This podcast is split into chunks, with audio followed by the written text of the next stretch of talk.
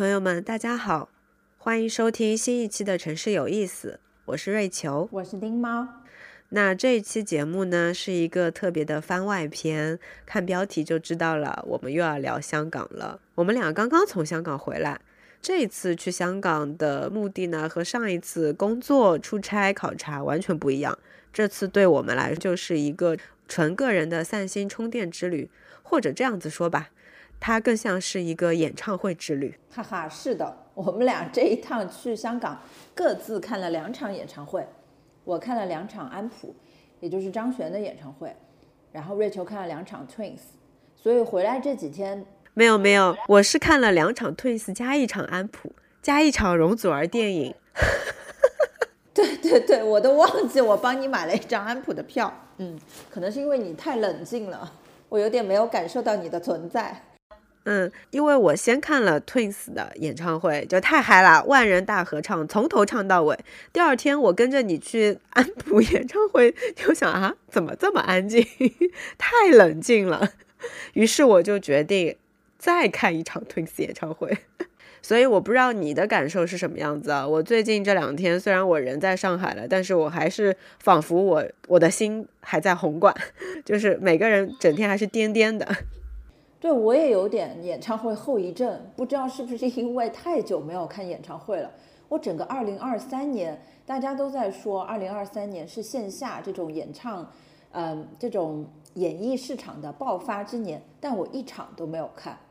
我当时就想的，嗯，放开后的第一场我一定要去香港，所以我选择的就是去香港看张悬的演唱会。对我也没有在上海或者是其他地方看演唱会，因为对我来说内地的票有点贵，就是有点不一样。尤其是我们俩都比较喜欢香港歌手嘛，那香港歌手在红馆对他们来说就像是主场一样的。那就说回我们，我们俩之前其实都有好几次去香港看演唱会的经历。那这一次，因为我们分别体验了不同的场馆嘛，尤其是我，我是看了个安普在亚洲博览馆的那场，是我第一次去到那个地方，看了安普的这个馆，然后又去了红馆，就会发现哇，红馆它真的是经典。把红馆称为圣殿，真的是当之无愧。四十年都是一个精神堡垒一样的存在，是有原因的。四十年的顶流，对的，对的。以前我们就知道红馆它的这个整个的呃观看演唱会的体验很好嘛。这次有了亚洲博览馆的对比，就觉得怎么会有这么经典的场馆？亚洲博览馆怎么说呢？它场馆也挺大的。嗯，我们这次过去呢，除了安普之外，还有两场。其他的有一个就是 Mira，对，就是就是现在香港的顶流。而且这个亚洲博览馆啊，我虽然有设想过它大概的一个构想，毕竟是个博览馆嘛，上海也有类似的，而且它离机场很近，但我实在是没有想到这个馆怎么可以这么的平面，就是也也能容纳一万多人，但是它就是在同一个维度，而且座椅前后都没有错开。还好我看的两场我都是在内场，而且第一次看就是二十七号那天晚上我还坐第二排，那体验就非常零距离。然后我有朋友在 B 区、C 区，就是非常靠后的，屏幕也看不清，然后安普的 talking 也听不清，就是整个都没有什么沉浸感，然后还要去赶就是机场快线，就所以后来就很多朋友都在吐槽。嗯，就托你的福啊，我是坐在了 A 区。我在 O A 区的时候，我回头一看，怎么后面真的是人山人海，真的是人山人海，仿佛 C 区的人他是在两个 block 之外，只这么远。我就想他们怎么听，太平面了。而且 C 区看的都是前面人的头，所以我后面再去了红馆之后，我真的因为有了对比，我就认认真真的去看了红馆的每一个细节。顶流之所以是顶流，真的是当之无愧。刚刚你说的几个比较踩雷的地方，在红馆都不会有这些问题，所以就是今天我们就想要聊聊这个顶流，聊聊我们心中的香港的情怀。对，要说到港乐了，好开心。不如我就想先问问你哈，你第一次进红馆是什么时候呀？嗯，我第一次进红馆是二零一四年到一五年的那个跨年演唱会，然后是郑秀文的演唱会。嗯，虽然小时候也听郑秀文的歌，但我觉得我还不是一个非常资深的迷妹，就纯粹是抱着我要去跟朋友看，呃，我要去跟朋友去香港看红馆的演唱会的心态。嗯，而且当时我我确实那个时候还在成都，还没有搬来上海，我身边也有一群港乐迷，大家喜欢的歌手不一样，有喜欢王菲的、郑秀文的、容祖儿的，然后也有。嗯，可能更老派一点的。然后当时可能差不多有十个人一起浩浩荡荡从成都坐了飞机，然后坐地铁来到一个这样子的场馆。我的第一印象就是他原来，然后再加上确实那一场演唱会，它是一个跨年的演唱，我记得也有差不多十来场，场场体验都很嗨。嗯，虽然红馆比较小啊，但是非常呃，我觉得是非常用心的利用好了他们整个舞台。就我觉得在红馆的那个圆形的椭圆形的舞台上面，嗯，伴舞其实也是很重要的一环，所以印象非常深刻。就是那是呃红馆初体验，然后接下来就是一七年去看了杨千嬅，然后一九年看了容祖儿，也就是在疫情前最后一次看演唱会。然后那两场演唱会，因为有了第一次的一个铺垫嘛，所以大概知道，嗯嗯，自己的预算大概能买半山腰的 票。我可能买不到特别前排的，但有个半山腰的这种视觉观感还是不错的，能够看到整个舞台，嗯，屏幕也比较大，所以哪怕不会唱，你也可以跟着歌词，所以那两场也很嗨，总感觉，嗯，飞一趟香港去看了自己喜欢的，嗯，香港艺人的演唱会，那一年都会非常的开心，就是充电了的感觉，是不是？对。就后来就会一脑海中循环循环那首音乐，然后回来之后还会在网站，就是各种视频网站去扒现场的一些视频。刚刚是我的一个体验哈，那我也想问问，因为我感觉你的这个追星的经验应该比我丰富多了。对，就是我觉得在我有记忆的时候，我就知道红馆了，因为这个还得要感谢我妈。我妈就是一个，我妈是荣民嘛，就是张国荣的粉丝，所以我记得在我记事的时候，我们家有一个录像带，然后那个时候还是录像带的时时代嘛，我就跟着我妈看张国荣的一九八九告别演唱会，我觉得我可能看那个演唱会都看了不下二十遍，因为小时候没其他东西，就是跟着他看这些张国荣的演唱会啊，看刘德华的演唱会，所以那个时候我对红馆就已经有印象了。印象最深刻的一个环节就是握手环节，所以我就那个时候我就知道了啊，香港有个地方叫红馆，然后红馆这个地方是所有的香港的明星一旦是要证明自己地位都要去的地方，然后呢，大家都会在这里开十几场、二十场的演唱会，而且会场场爆满。后后面我就有自己的偶像了嘛，就是 Twins。去红馆看演唱会对我来说就是一个从小的梦想。到了真正进到了红馆是在二零一五年一六年的时候，跟你一样，我看的也是跨年演唱会。Twins 在二零一五年一六年的跨年拿到了这个跨年的档期，嗯，那次的呃演唱会的名字叫 LOL，也是他们人生中进入红馆的第四场。我算，我先算一下哈，算吧，一七八黑粉，零四好玩，一时无俩，人人谈起。第五场演唱会，就是他们出道的第五场演唱会，也是他们个人的十五周年的一个纪念。当时呢，就是我跟现在一样，也是看了两场，买的还是山顶的位置，买了一张四百八的，买了一张后面又买了一张六百八的。但是我是歌迷会的，所以这个区域也还可以。在你在四百八、六百八的地方坐的时候，你其实看到歌手的这个画面已经很清楚了，就阿萨阿娇的这个面面庞是很清晰的。但是呢，作为一个资深的歌迷，你就会有一个接下来的一个目标，就是你的下一次一定要做到握手去。哦，那这个目标就在这一次，就相隔了差不多有八年的时间。哇，有八年的时间了，我们终于。终于握到了，嗯，好开心啊，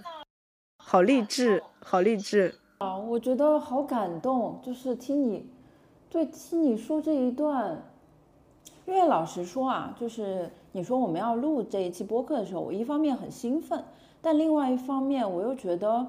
嗯，我毕竟三十多岁了，我确实跟二十几岁追星时候的那个我已经很不一样了。我可能以前哪怕嗯再穷，然后嗯哪怕时间精力有限，我都要去做这样子的事情。反而现在就会变得很冷静，去 Twins 的演唱会现场，然后坐到握手位和自己的偶像握手，是你这么多年以来的一个心愿。对，而且我本来我的预想是，因为我也过了那种疯狂粉丝的年纪了嘛，我想嘛，我就是看一场嘛就够了。谁晓得看完看完一场之后。太上头了，再加上安普那个 演唱会对我来说就是太冷静了，就是欣赏。对，这个就说到就是，嗯，歌手跟歌手风格之间的差异嘛。当然，这个可能不是今天我们要聊的重点，但确实有些歌手，你就是听一个嗯非常沉静的一场演出，不会有特别嗨，但是它会让你很感动。是的，是的，而且可能也是因为张悬他是台湾籍的歌手，Twins 就等于像是东道主一样的嘛。他今天是这个红馆的一个驻场的歌手，因为他们的他们从出道到现这个定位就是希望能够带给所有人快乐，所以他们的演唱会一方面就是大家情怀全场大合唱，然后另外一方面就是大家都很开心，就是尽兴而来满载而归的那一种感觉，你不会对于一个演唱会有很大的负担。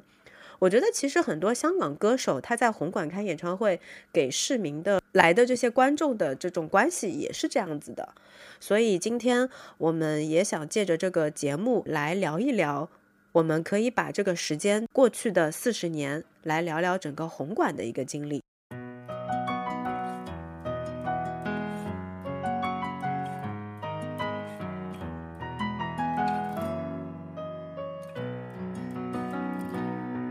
既然我们聊红馆，就不得不去提它所在的红磡这个区域。要说到红磡呢，其实也可以追溯到一八八四年，也就是差不多在香港开埠的那一段时间。对于香港比较了解的朋友，应该就是知道，香港其实现在我们看到大部分的土地，它都是填海而来的。就例如说，像是中环，我们之前上一期节目有聊到的中环这块地方，它其实先后有经历过近十次的填海。其实一开始你知道吧，并没有红磡这个名字。一开始，红磡这个地方所在的区域是叫大环的一块陆地。一九零九年的时候，大家在填海的时候要打一口井，建筑工人突然发现涌出来的井水居然是朱红色的。我。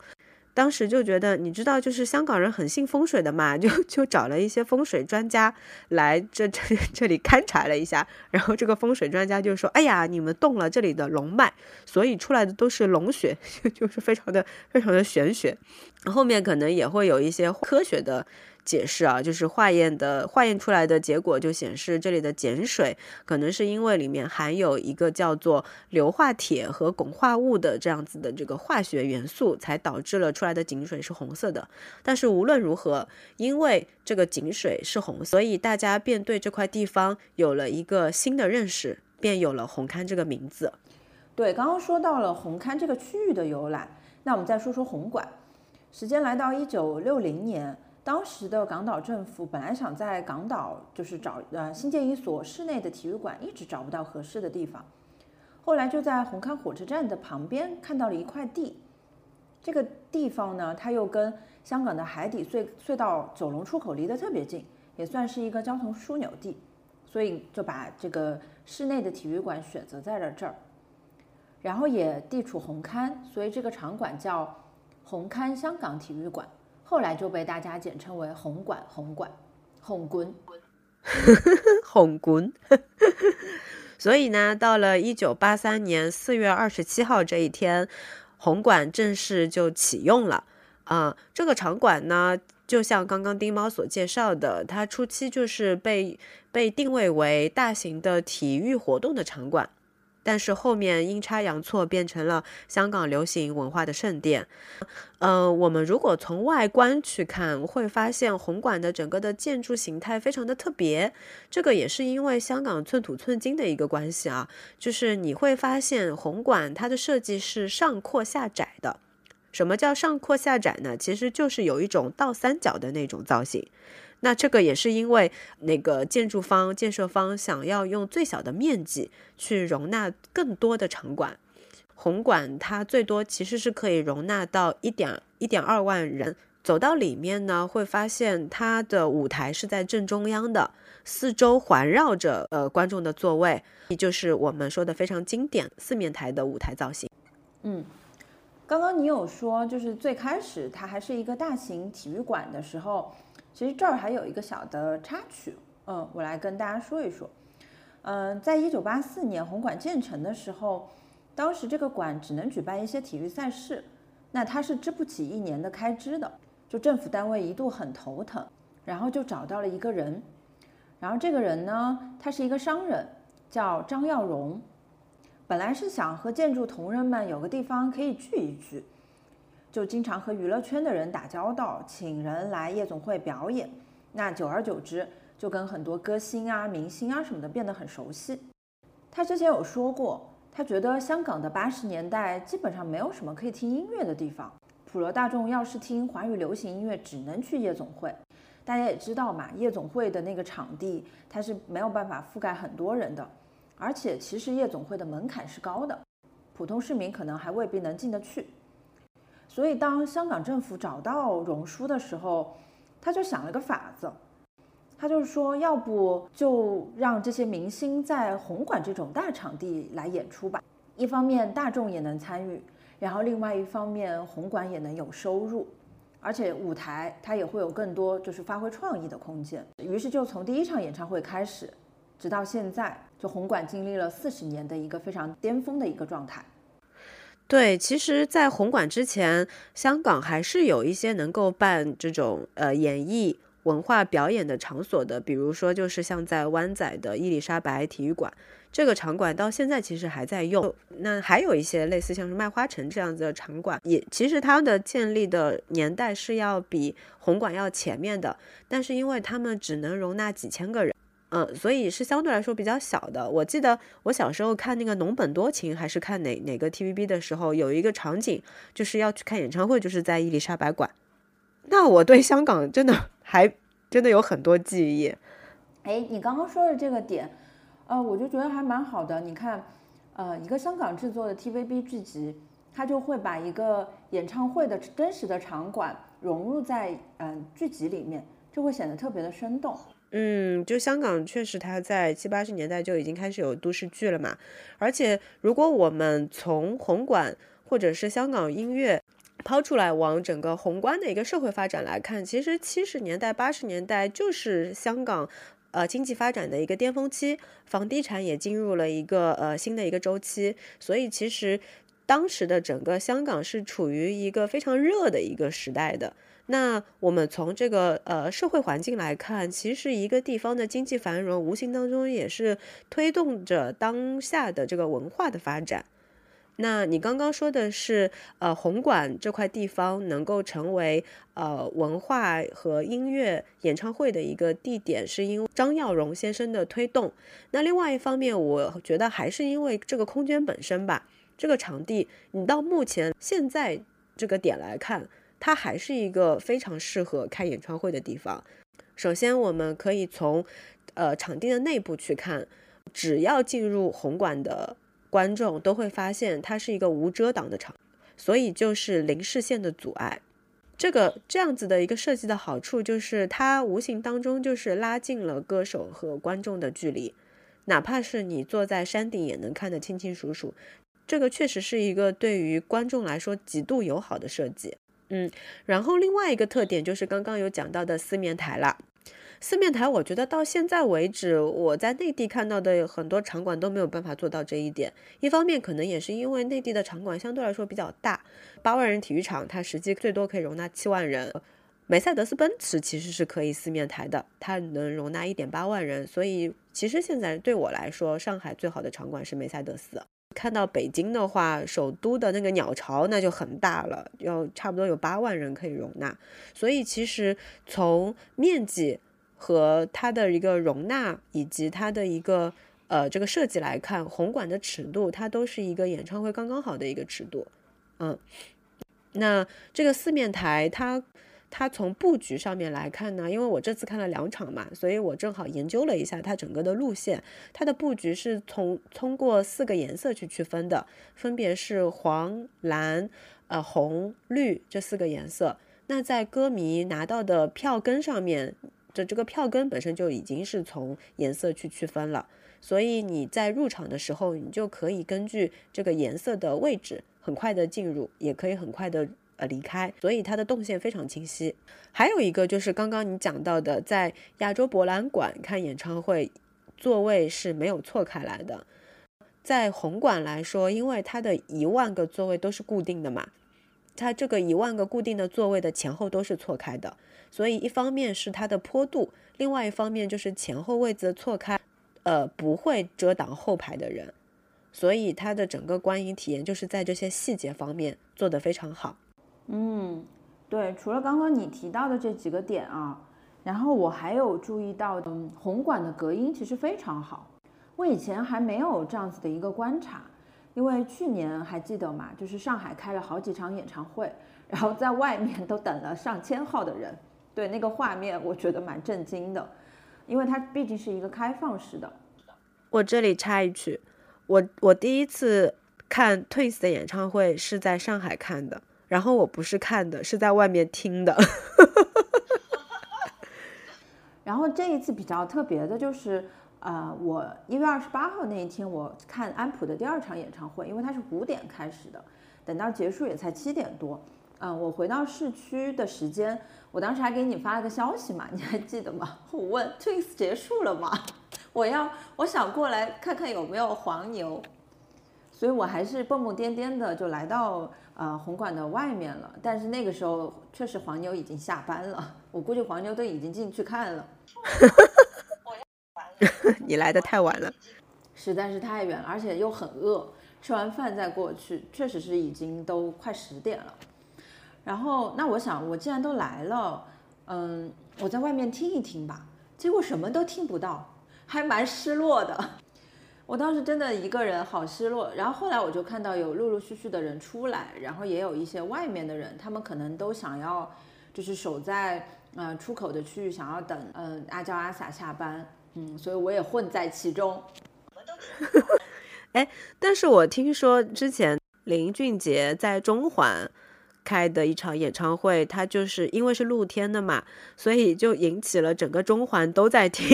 林俊杰开演唱会的那种盛世，就出现了周杰伦在上海开那个上海体育馆开演唱会的那种情景。所以其实还是就是场馆封闭还是开放，嗯，影响还挺大的。对，然后接着就是你其实刚刚已经有提到的这个座位，就我们说同样都是一万多的一万多个座位。呃，亚洲博览馆就是它没有这种错落感，而且坐在后排的人，如果你前面的人特别高大的话，你就可能整场都在看前面的人的头，嗯。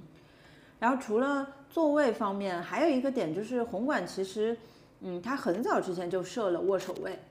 你刚刚也有提到，就你在看录影带的时候就知道了，张国荣在那个时候就开始要跟歌迷握手。我相信这个握手的，啊，这个位置的设定也是。嗯，这个场馆特别贴心的一个方面，这么多年以来，在红馆开演唱会的这些歌手们，也把它当做一个仪式感，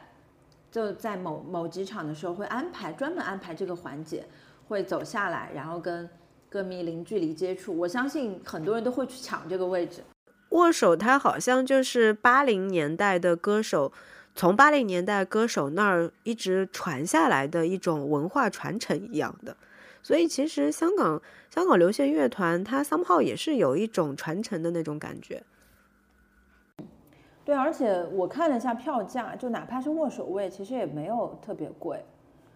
对，公开发售的价格和最高的非握手位握手位的位置是一样的，都是一零八零，只不过就是握手位很有可能像 Twist 这一场，就是呃被赞助商给包掉了，呃，但是后面加价也没有加的很离谱，嗯，就不像内地是很难拿到的，你可能要花四三四千才能拿到第一排，还没有办法握手。对，那就说到就说到价格了嘛，就整个红馆的定价，我翻了翻资料，其实这么多年以来，它的定价都是保持在一个正常的水平，嗯，从最低的可能两百八、三百八，然后一直到一零八零，都没有，从来没有哪一个呃明星开演唱会能到两千以上的，啊，当然黄牛不算啊，对，我们就说正常的一个嗯价格梯度，然后也有一些。就是可能他非歌迷，他只是一个香港的普通老百姓，他想要去带着朋友、家人或者谈恋爱的对象去看一场演唱会，他买一个两百八、三百八的也挺开心的。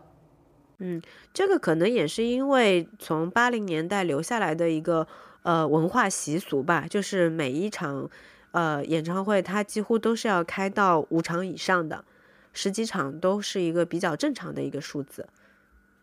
嗯。这个对于这主办方来说，也是一个能够呃保本的一个方法嘛。那对于观众来说，就是一个能够把票价往下压的一个很好的方式。那我们下一个部分其实就会来回溯一下红馆的这四十年。嗯，红馆这四十年，它其实，在我们来看，它也见证了就是香港整个流行音乐的发展史，以及它其实体现的也是香港发展的一个缩影。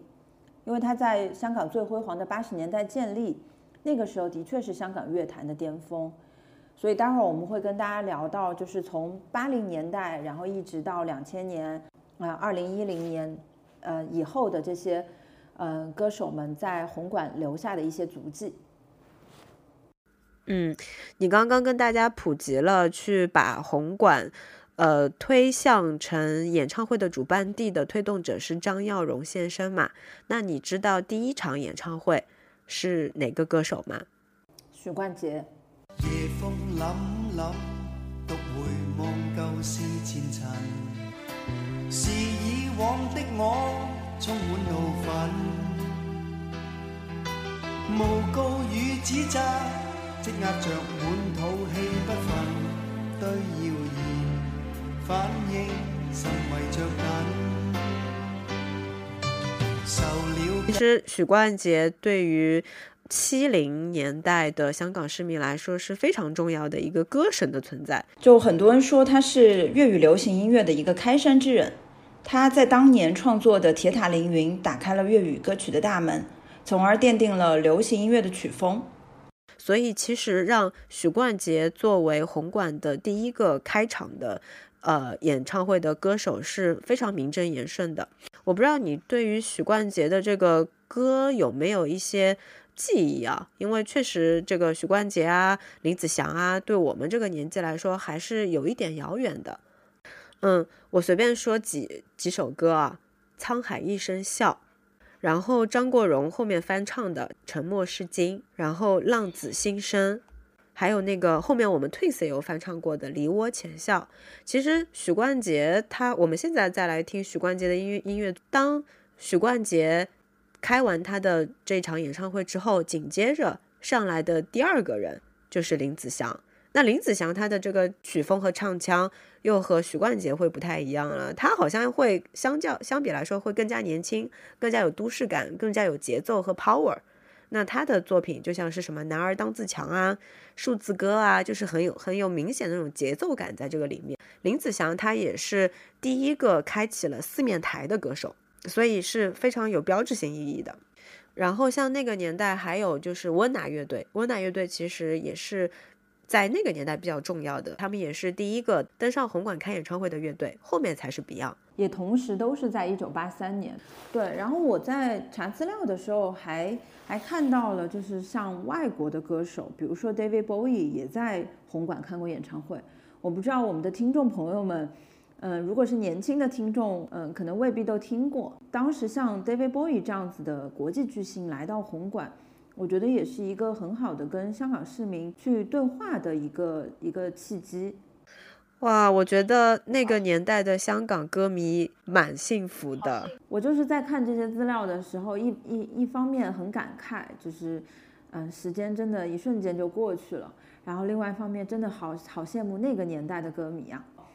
然后除此以外，还有包括像邓丽君，嗯，邓丽君是第一个登上红馆的台湾女歌手，嗯，他是在一九八三年的十二月开了邓丽君十五周年的巡回演唱会。你知道邓丽君她还是有一些粤语歌曲的作品的吧？嗯，我知道。嗯所以其实那个时候，呃，香港和台湾这两个地方的文化交流还是比较紧密的。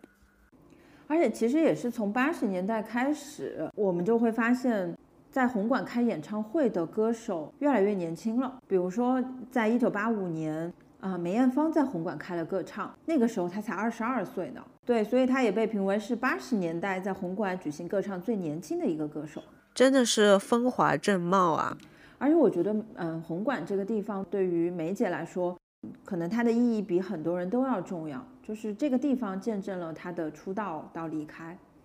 而且这种离开，嗯、不只是乐坛的离开，不只是自己事业的离开，啊、也是对于人生、对于生命的一种告别。在二零零三年的时候，其实这一年对于整个香港来说都挺昏暗的。一个是四月份张国荣的离世，一个是在十二月份梅艳芳的离开。嗯，他可能就知道自己的时日就不多了，所以哪怕是众人都非常的反对，他还是希望能够在自己生命的最后一段历程，把自己献给舞台，献给红馆，所以就呈现了一场非常经典的梅艳芳的告别演唱会。我记得，我到现在都记得她在舞台上的造型，她穿着非常华丽的婚纱。然后坚持唱了好几晚，最后，最后终于用这样子的一个身份告别了我们，告别了舞台，告别了自己的人生，给自己的人生画上了句号。哎，对，就你说到这一段的时候，我又有点难受了。嗯，我当时除了去看过他的这个演唱会，嗯，现场，然后还去看了电影嘛，当时哭得稀里哗啦的，就是觉得，嗯，自己好像生错年代一样了。要是再早个十几二十年该多好，就能见证他嗯风华绝代的那个那个时候。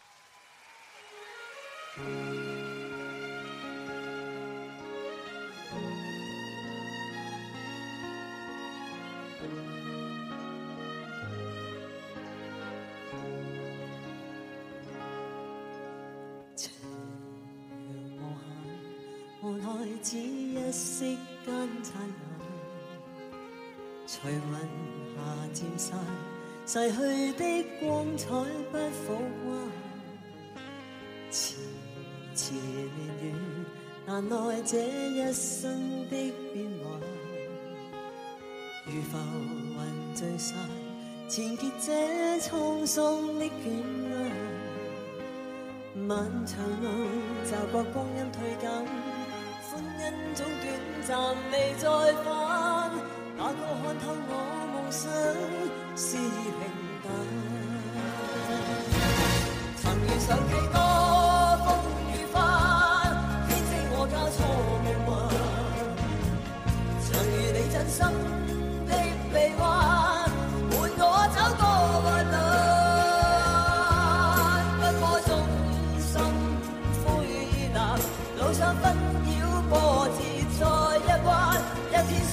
我们要么说一些非常长红的歌手吧。就是一九八五年，好像是一个年份特别好的时代。那一年不只是梅艳芳开了开了个人的演唱会，还有一个在当时香港市民对于香港市民来说非常重要的一个女歌手，那就是徐小凤。对，她在二月份连开八场，然后七月又加开了十场，然后到一九九二年，徐小凤光那一年就连开四十三场，一度还被列为当时的吉尼斯世界纪录。你想想看，到现在我们生活的这个时代，还有哪个艺人、哪个组合敢在一年之内开四十三场？你的 Twins 也做不到吧？哎呦，你说到 Twins，我这里又突然想起了一个很神奇的连接，就是一五年、一六年我看跨年的演唱会，那一天正好是一月二号，是露营场，然后呢，他们在 talking 的时候就 cue 到了，就是说，哎呀，你们知不知道今天来到现场的还有小凤姐？然后现场就很开心嘛，大家都在鼓掌为小凤姐。呃，那个那个为为小凤姐鼓掌，然后阿 sa 就情商很高，就是说，哎呀，小凤姐啊，你有没有发现我们今天这个造型就是抄你的呀？哦，造型借鉴，就是那，就是他们在这个环节正好穿着一呃穿着一件蓬蓬裙，然后这个蓬蓬裙正好是呃徐小凤当年的标志性的造型，所以他们就很尊敬前辈，嗯。所以就是有这样子的一个连接。当年徐小凤她是非飞入寻常百姓家的这样子的一个角色，到现在为止，她依然她的形象深入每个香港市民的心里，以及每一个香港歌手的心里。嗯，然后到九零年代就完全就是四大天王的时代了。就是其实那个时候，我感觉就是香港的文化，因为有了，因为因为内地开始发展了嘛。所以，一些香港的粤语的一些文化已经慢慢的来到了内地，所以就会有了刚刚刚刚开始说的，就是我妈她她会成为一个很纯正的那个香港的乐迷，包括她是刘德华的粉丝，然后她是张国荣的粉丝。然后，嗯，还有一个很有趣的一个点哦，我不知道你有没有最近刷小红书，就是有很多零零后现在成为了黎明的颜颜粉。对，黎明当时二十几岁的时候，颜值真的是太高了。九二年的时候，他当时才二十七岁，他在红馆连开了十场叫做《一夜倾城》的演唱会，夜空都为他所倾倒，城市为他所疯狂，隔代影响。对你刚刚有说到几个四大天王的呃一些作品嘛？其实我在这儿还想提一个人，就是王菲。嗯，在九四年的时候，王菲最精彩演唱会，她在那一年一共开了十八场，她的她打破了新人演唱会场次最多的一个记录，甚至破了梅姐的记录。也是我长大一点了，然后才去回头去找的王菲当年的红馆演唱会的一些片段，还是觉得。她真的是女神般的存在，嗯，对，经典中的经典，是不是？嗯，那说到王菲，那就要 Q 这个人啦。在千禧年的时候，有一个横空出世的年轻人，那就是谢霆锋。就是在零零年的时候，谢霆锋他也，呃，他也办了自己的一个 live 演唱会，就是 Viva。哦，这个专辑非常的神专。二十岁的他。通过了《Viva》这个专辑，在红馆开了个唱，他也成为了当时红馆开个唱最年轻的香港男歌手。然后千禧年其实就已经来到了我们这个八五后、九零后相对来说会比较熟悉的新生代的所谓新生代的歌手们了。那个时候我们还在念书嘛，就上中学的时候，我就记得我们班上有好多人就狂追谢霆锋的颜，就是是他的颜粉。后面才发现他其实也是一个创作型的人才，所以来到了两千年，也就是千禧年，看很多资料会把这个时代和八零九零年的辉煌去做对比，有很多粤语歌的影响力和传唱度仍然是很高的，包括也其实影响了一大批像我们这样子的内地听众。虽然粤语歌和国语歌比起来还是非常小众，但这些八零后的香港籍歌手。还是有传承到他们前辈的一些衣钵。对，我觉得零零零零年、零一年还是比较重要的年份。刚刚提到的谢霆锋的《Viva Life》，他就是在零零年呃出现的嘛。我想起来了，那一年还有一个非常重要的演唱会，就是张国荣先生开了他人生中的最后一次演唱会——热情演唱会。然后还有就是今天我们能够看到的香港乐坛的天，今天的天王天后陈奕迅、容祖儿，其实也是在那两年开了他们人生中的第一场演唱会。像陈奕迅的首个红馆演唱会是在零一年，然后这也是他加入英皇之后的第一场演唱会。嗯，那容祖儿也是那个时候开始登上红馆的。他第一次登上红馆其实也是在零零年，不过那一场我查了一下资料是慈善演唱会。到真正的他个人的第一次售票演唱会是在二零零一年，就是他的隆重登场演唱会。那因为因为容祖儿本身，呃，这个歌手也是我从差不多零三零三年他 Show Up 这张专辑之后开始去关注的一位歌手。后面他整个的，呃，他的整个的一个歌手生涯就有一种平步青云那种历程。自己对于容祖儿的个人的成长经历也是一直有在 follow。我个人最喜欢的她的一场演唱会是在二零一一年的 Number Six 演唱会，她的状态是非常饱满的，非状态特别好。尤其让我到现在印象都很深的是，她他不会学，他他其实不会弹吉他嘛，但是为了《空港》这首歌，他提前有练习吉他，并且特别有现场感，特别有感染力。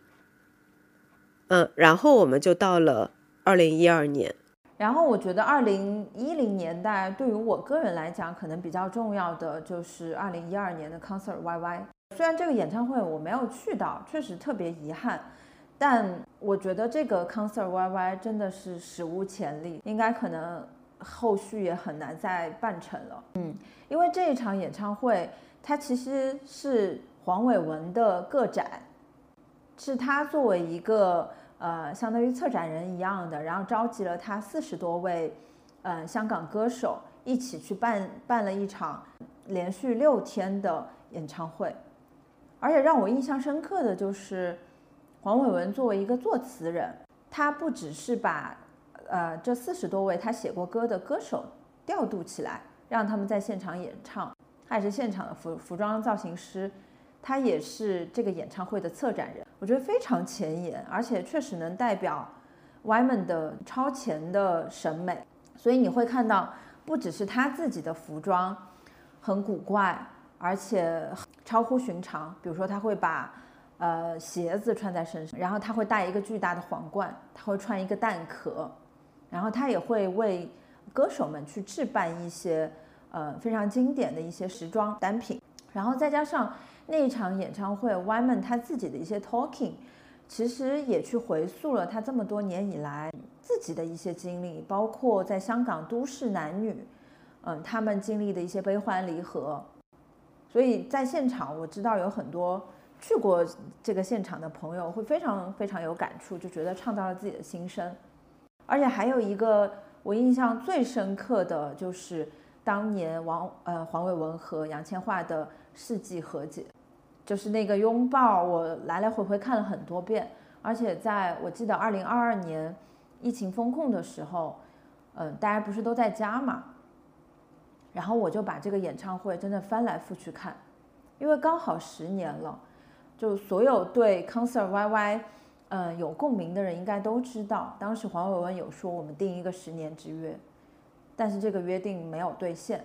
所以就变成大家只能封控在家。然后去回忆这样的一个经典的演出，然后我就看到弹幕上好多人说，二零二二年的几月几号我在家被封了多少天，等等，嗯，然后我就去回回看了当时的那个世纪拥抱，黄伟文说他在那几天就是开演唱会的几天，他一直想要去寻找一个礼物，一直没找到，后来在一个商场里面看到一个紫色的婴儿车，他一眼就看中它了。因为紫色就代表的是杨千嬅的紫色，所以他就把那个婴儿车推到了现场。那个时候杨千嬅正大着肚子，然后他们相拥在了一起啊，就是那个画面，我觉得，嗯，他可能真的只能在红馆发生。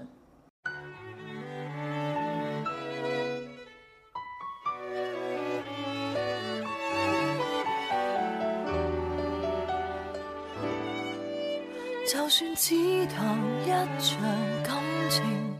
除爱都是一时虚荣，不等於在蜜月套房遊玩過，就可自入自出仙境。情願獲得你的尊敬，承受太高傲的罪名，擠得盡你臂彎，如情懷漸冷，未算孤苦也伶仃。明知愛這種男孩子，也許只能如此，但我會成為你最牽掛的一個女子。朝朝暮暮讓你猜想如何馴服我，若果親手抱住，或者不必如此。許多旁人說我不太明了，男孩子不受命令就是一種最壞名字，笑我这个毫无办法管束的野孩子，仍没有幸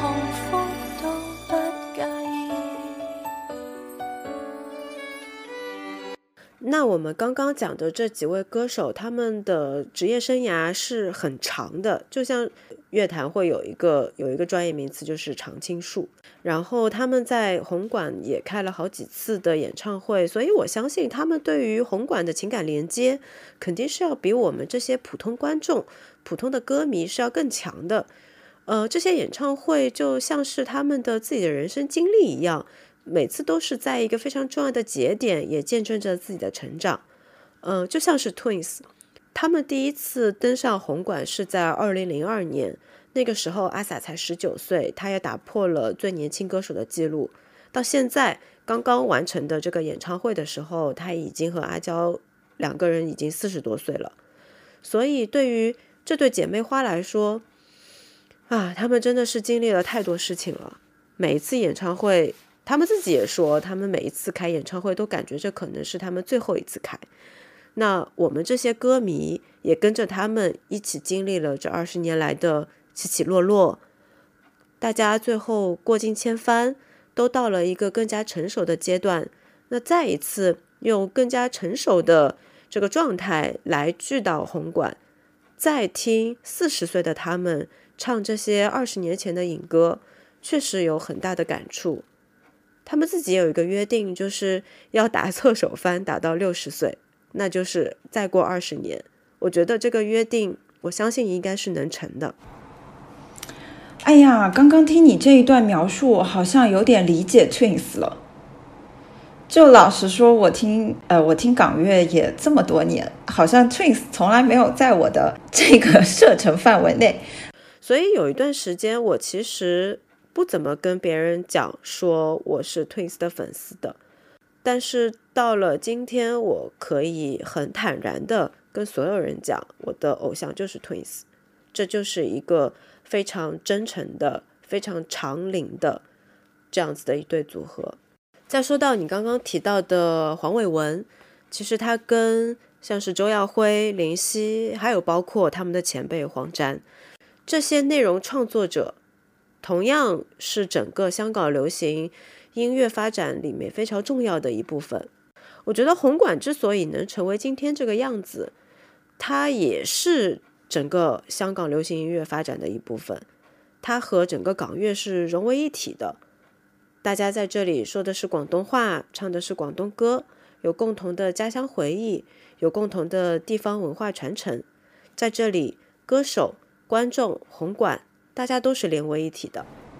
嗯，然后关于作词人啊，我这个地方还有一点补充，就今天我们其实聊了很多，聊了七十年代、八十年代的港乐，到两千年，包括到现在的，呃，当下流行的一些香港音乐，我觉得有很重要的，呃，两位作词人黄沾和黄伟文，他们其实两个人的风格完全不一样。黄沾是更豪迈、壮志凌云、更荡气回肠，然后 Wyman 代代表的是当下都市男女的心声，作词更有想象力，也更天马行空。然后还有一个点是，嗯，现在这些香港流行音乐，就是千禧年之后的香港流行音乐，我觉得它本身是跟香港这个城市有很强的关联的。比如说我们熟悉的港乐里面，它有很多歌曲会提到一些目的地。对于我们这些内地的歌迷来讲，会对这些地方、街道，包括一个目的地，会有更不一样的情感连接。比如说像喜帖街，其实是一种对城市更新的反思。下一站天后里面的天后站，我觉得这首歌太妙了。它歌词主要唱的就是港岛线天后站的上一站，在铜锣湾的啊百德新街时代广场，在这里的顾盼自豪的爱侣想着要去到下一站当天后当新娘，其实人人生不过人气不过肥皂泡，然后当你搭港铁线下一站就是天后了。就是我听到这首歌，就是我会觉得哇，Yman 真的。不愧是这个时代的才子，他确实能够把当下都市人的呃一些思考，还有包括他的一些创意给连连在一起。而且你看，他其实对于呃 Wyman，他有一个很厉害的一个点，就是他很懂每个歌手。你看《下一站天后》里面，这是二十年前的歌，他其实会把这个唱歌歌者的一些性格特质放在里面。能够感觉到这是有一点隐喻在里面的，嗯，然后我再稍微回应一下，你刚刚把黄沾和黄伟伟放在一起去讲嘛，嗯，我觉得他们恰好代表了两个时代的香港流行音乐，以及两个时代的不同的创作背景，像是黄沾，他之所以能有这么豪气荡气回肠的创作。其实也恰好代表了那个时候的香港，它是有很强的奋进的这种时代特征的，就像是《狮子山下》一这首歌是黄沾写的嘛，所以《狮子山下》恰好能够很符合当时七零年代，然后那个时候大家大家看的影视作品也大部分都是武侠，对吧？都是有这种少侠气概的。枭雄这类的这类的作品，那到了零零年代之后，其实你能感觉到，呃，香港的叙事开始往回收，开始去讲一些都市的爱情的一些内容，包括那个时候，包括那个时候的香港电影，它也开始去做一些都市类的一些话题，包括我记得，呃，刘德华跟郑秀文他的一些爱比较爱，呃，两个人合作的像孤男寡女。其实就有点像是叙事的一个转转折，然后 对这里的回应有一点多，我还要再回应一下你刚刚提到的，就是跟目的地有关的歌词嘛。我自己会一下子想到的会有两三首歌，一个就是洪卓立的《弥敦道》，然后弥敦道其实这这条路很长，所以弥敦道本身也会有一种呃绵绵人生路的那种感觉。然后还有一首就是杨千嬅的《分离道上》，嗯，太经典了，他的 MV 也很经典，所以我第一次去香港的时候是专门去打卡了这两个地方的。跟我一样，第一次去香港的时候就去打卡了九龙公园游泳池，还去了土瓜湾，那首《土瓜湾情歌》，哇，到现在印象都很深。那还有一首歌我一定要 cue 到的，就是今跟今天主题非常契合的，代表红馆的歌，就是 Boys 的《眼红馆》。这首歌本身也很好听啊，有一句话是这样子唱的：“我信你也红着眼，寂寞便在红馆中一起呼唤。”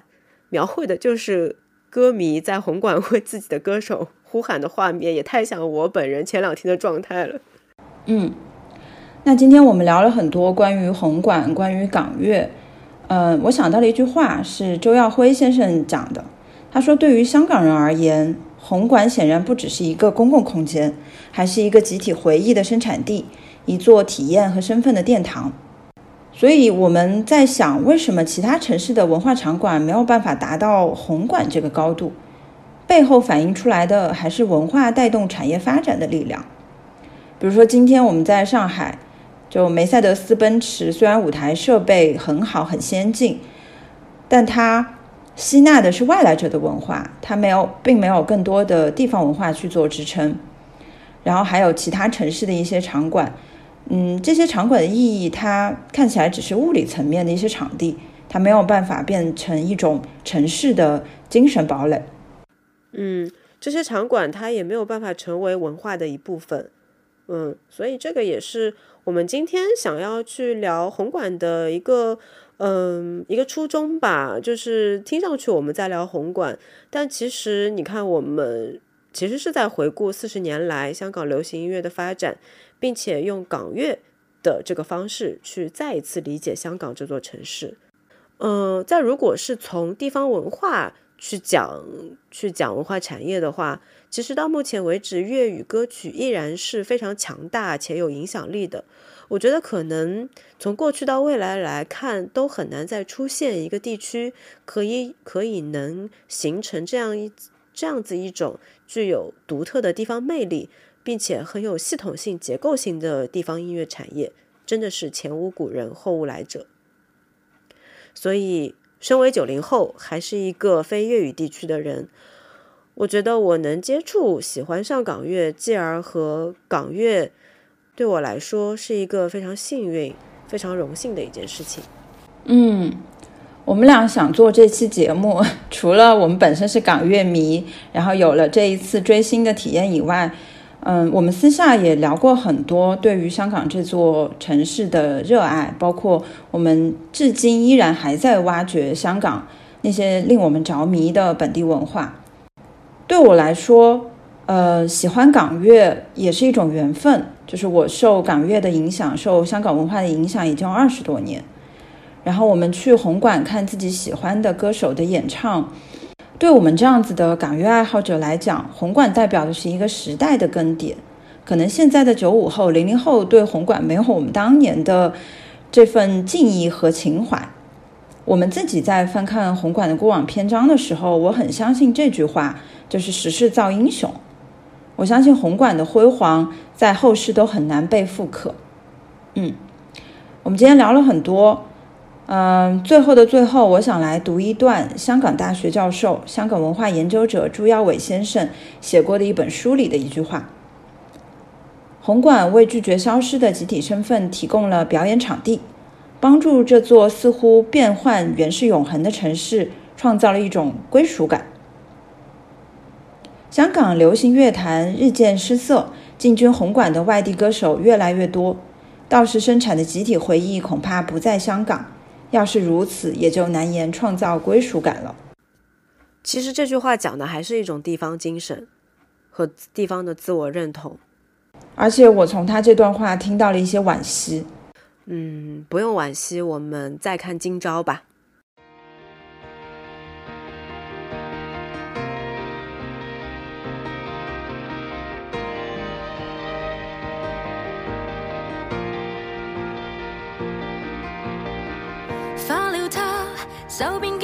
竟已没储蓄吧，勒停吧，仙境可以碎似烟霞，我又怕下次换了年号，路边不再有花。生了他，担心经济下秒更差，讲好一起看奥运都怕有突发，坏事竟讲着笑话，快乐会再忍